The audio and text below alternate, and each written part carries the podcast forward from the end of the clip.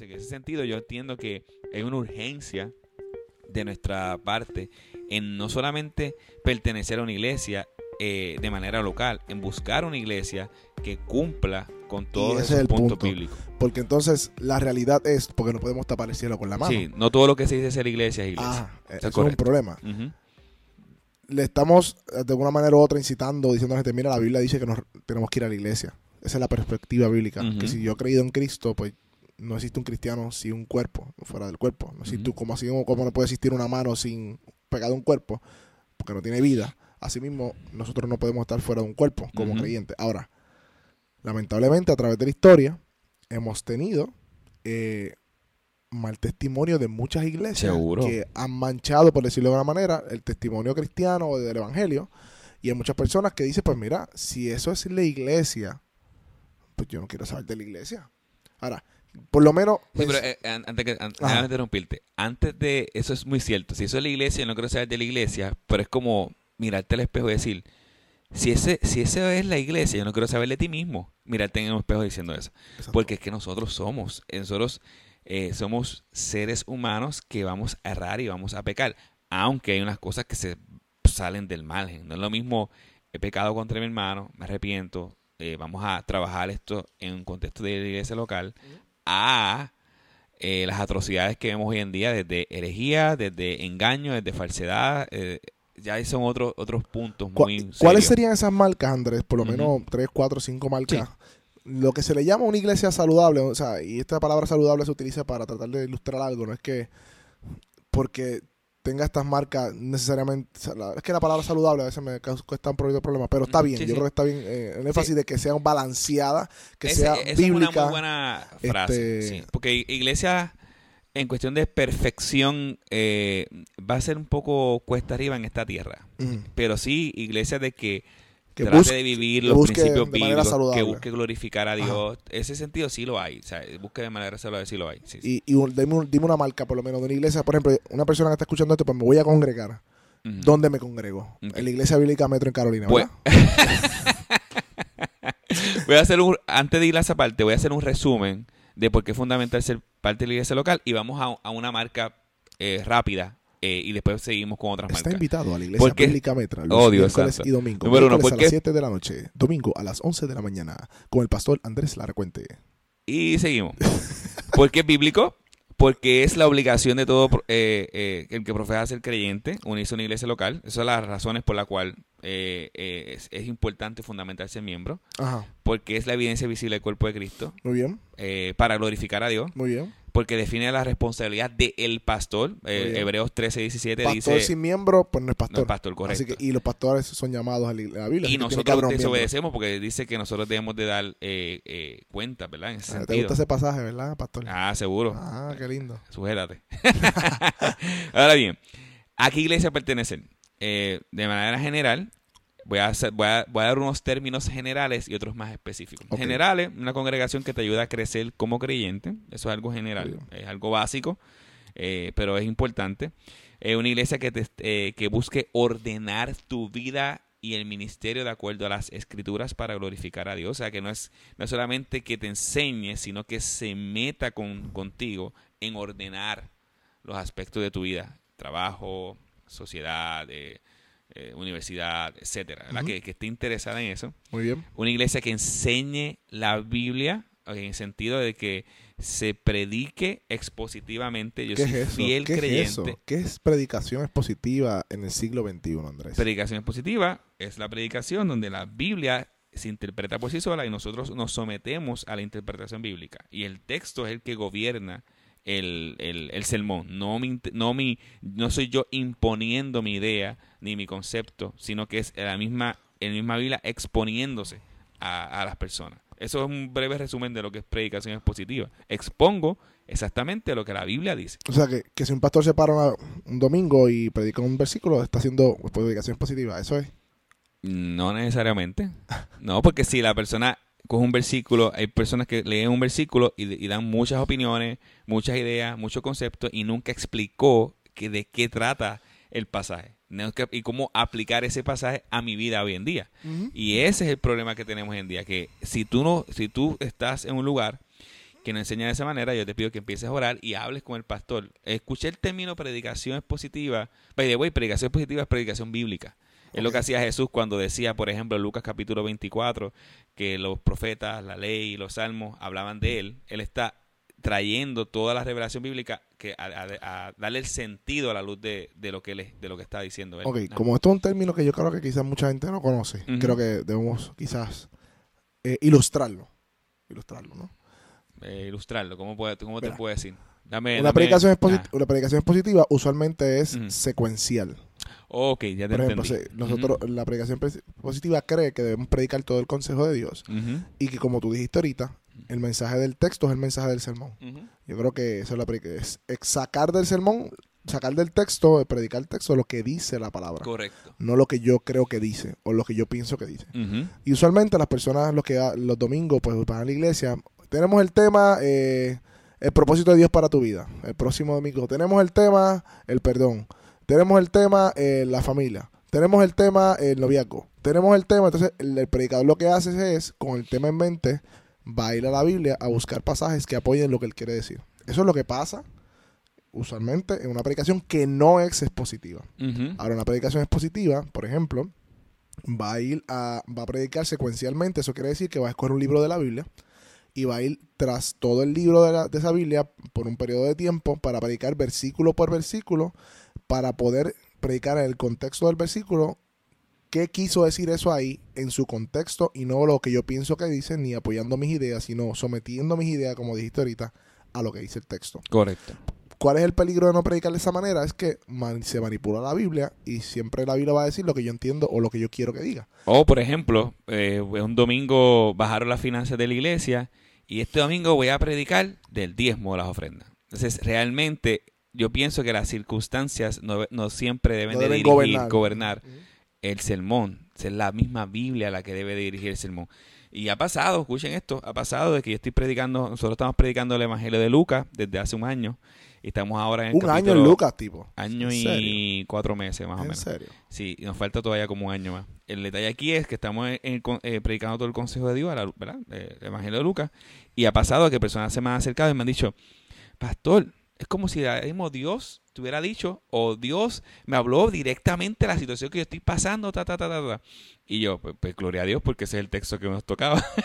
yo, no, o sea, yo no sé, yo no sé qué tú estás pasando, eh, porque no me, no me has dicho, pero a la luz de la Biblia, ese es el pasaje que nos toca. Y eso te libra a ti hasta como, como predicador de manipular la palabra de Dios, que eso es un grave pecado.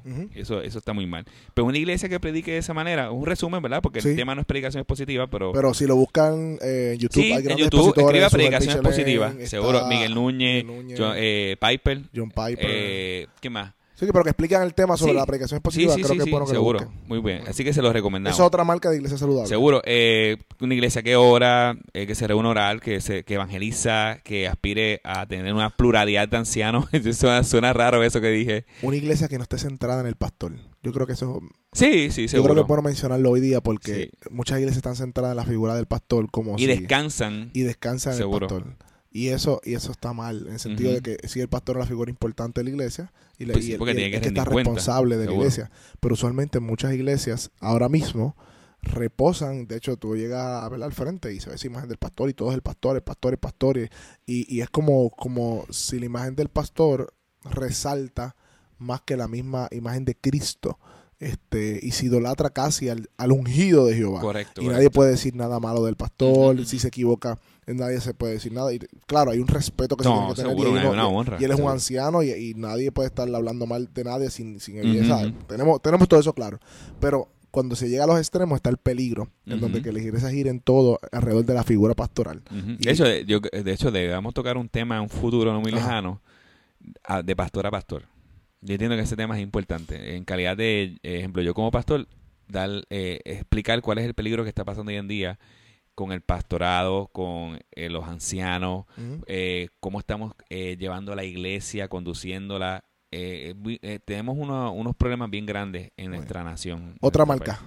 que tenga, disculpa, dije algo. Ah, que tenga disciplina eclesiástica. Ajá eh, que tenga pluralidad de ancianos, eh, que sea, o sea, cuando digo pluralidad de ancianos, que sea dirigida no solamente por un pastor, sino que haya varios pastores que estén dirigiendo o supervisando, mejor dicho, la obra, porque eso es lo que quiere decir eh, anciano. Eso cuida al pastor, o sea, cuida a los pastores de tomar ¿verdad? decisiones ¿verdad? pecaminosas. pecaminosas. También la contabilidad, que es rendir cuenta a otras personas. A otras rendir cuenta que es eso, no mentira. No voy a hablar de eso este, Pero, ¿sabes? La pluralidad de ancianos es bíblico. En las iglesias no solamente había un solo pastor, sino que habían varios pastores. Sí, eso, eh, toda iglesia debe eh, orar o aspirar a tener esa prioridad de ancianos. Si no la tiene, seguro, ah, no toda la iglesia va a tener la oportunidad, hay que aclarar eso, pero debe de orar y aspirar a, tener esa prioridad de ancianos. Que sea cristocéntrica, que, el centro no sea el pastor, ni la banda, de, o el grupo, ni que el centro sea Cristo en todo lo que se haga. Un ejemplo de eso, eh, Víctor, un, un ejemplo de que sea cristocéntrica. Pues mira, muchas iglesias que yo he visitado y he estado, se tratan más de la persona que de la misma, del mismo Cristo. Por ejemplo, cuando tú llegas al servicio, todo se trata de ti, de cómo tú te sientas, de cuán importante tú eres para Dios. O sea, que eso es antropocéntrica, que la persona es el centro, el hombre es el centro. De que Dios tiene un propósito contigo, todo es tú, tú, tú, tú, y Dios tiene una palabra para ti. Va a pasar esa tormenta. Y Dios tiene un propósito para ti, y hay una promesa para ti, y lo prometido va a llegar, y todo es ya mismito. Arrebátalo. por ahí, ¿sabes? es como una insistencia completa o una girar, un énfasis en el hombre y lo que Dios le debe al hombre o lo que Dios hace por el hombre, pero muy muy poco de lo que la Biblia habla de la persona de Cristo y al final tú te vas esperando. Eh, usualmente estas iglesias se llenan mucho porque ¿quién no se va a Seguro. ¿quién, ¿quién, no se va a sentir bien en un lugar como ese en el sentido de si una persona... Está pasando un momento difícil y le están hablando de que va a salir ese problema, se va a quedar ahí. Eso es lo que quiere escuchar. pero, como algo más motivacional. Más motivacional. Como una charla motivacional. psicológico. Eh, y la persona de Cristo es como, pues, aquella persona que murió por mí, está por ahí, murió por mí, murió por mi pecado, pero realmente lo hizo para cumplir los deseos de mi corazón. Oh, es la lámpara. ¿verdad? El, genio de la y Dios se ve como un genio en que tú, le pides, tú declaras, tú decretas, tú rebatas, tú tomas en tu mano, él te da autoridad y es como que todo tú. Y, y eso, eso, es, eso no es saludable porque es, eso es literalmente lo opuesto a ser una iglesia bíblica. Correcto. de hecho, el primer sermón de Pedro apuntó a Cristo. Él, hizo un milagro que fue eso, sanar el cojo de la puerta de la hermosa. y, y, él dice, ¿por qué me miran a mí? Eh, esto lo hizo Cristo. Y empezó y cogió y predicó el evangelio. Y en una predicación, y, bestseller yo leía. bestseller, o sea, y cogió las escrituras. de hecho, eso es una predicación expositiva. Eh, correcto, Pedro predicó expositivamente. Es un gran ejemplo de eso. Puso el texto, o sea, puso el texto, esto fue Cristo, este es el Evangelio que ustedes crucificaron, y como decían los antiguos, citó el Antiguo Testamento, esto y esto y esto, y después la respuesta, ¿qué tenemos que hacer? Arrepentirnos, arrepiéntase. Es una predicación expositiva. Esteban, sí, también, otra predicación expositiva. Eh, clara. Y esa fue más expositiva, pero bien clara. Fue por toda la Biblia, por todo el Antiguo Testamento, todo, aclarando, cómo todo apuntaba A, Jesús, no tu problema. Así que yo creo que una marca distintiva saludable es que la iglesia no sea centrada en el hombre y eso de eso hay mucho, pero mucho, mucho. Algunas iglesias que, que quizás puedas dar fe o recomendarle, Andrés. Ah, no, sí, mira, eh, hay, hay varias iglesias eh, y, ¿verdad? No quiero pecar de que se me olvide una, así que les pido perdón a los que se me olvide, estamos corto de tiempo y no voy a tener, ejemplo, si va este en Salina, la iglesia bautista Donay, es una eh, Pastor Luis León, excelente expositor. Eh, si vas a, Isabela, tenemos a José Ponce, Iglesia Bautista Resurrección, eh, Vega Alta, creo que es Iglesia Gracia Redentora, Saber Torreado, Vega Baja, ¿viste? Ah, este, Iglesia Torre Fuerte, eh, Pastor Richard eh, González, eso en Cagua. En Arecibo tenemos a la iglesia del centro, Pastor Gadiel Río, y hay otro pastor, eh, Joito, Joel, Joel, ah, entonces, este, Joey. Eh, ¿Qué más tenemos? Aquí en el área metropolitana tenemos a una reciente plantación que se llama este, Ciudad de Dios, Pastor Félix Cabrera. estamos nosotros, Iglesia Bíblica Metro en Carolina. wow. Ah, Iglesia el, Bíblica o Bautista El Fundamento en Cataño, eh, Pastor Wilson Toledo, Elvin, eh, Wilson Toledo. Eh, wow, me se me quedan como un millón. no, no, no, un millón no, se me quedan bastante, pero realmente. un millón no. No, créeme, yo quisiera yo que aquí haya un millón de iglesias saludables. pero son iglesias que yo conozco ah, la iglesia La Travesía. Ah, sí. Eh, el pastor Eso en la Roosevelt. en la Rupert. Eh, de hecho, Pastor Ronnie. eh, Ronnie, Ronnie García.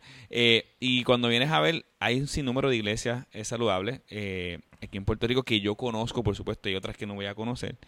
Eh, pero las que les mencioné, pues son algunas de esas de esas iglesias saludables. Eh, iglesias que eh, sean misionales, iglesias que tengan aspiración a plantar otras iglesias, eh, iglesias confesionales. Si Ah, todos los domingos te están pidiendo dinero, ay Dios mío, yo no Sí, me atrevo a sí. decir que son iglesias saludables. Sí, eso es un, es un buen distintivo. Oye, deberíamos hacer marcas de, para evaluar mi iglesia. Te imaginas todos los domingos ahí Sí. la ofrenda y, te, y te pegan una predicación. y- Domingo- Y, y las hay. Sí, sí, yo sé. Y, y eso es triste. Este, que vive el evangelio. Ajá. Eso es importante, una iglesia que vive el Evangelio. eh, cuando digo que vive el Evangelio es que muchas personas se paran el domingo de la semana y el domingo pues poncho con Dios, la semana no me acuerdo de Dios.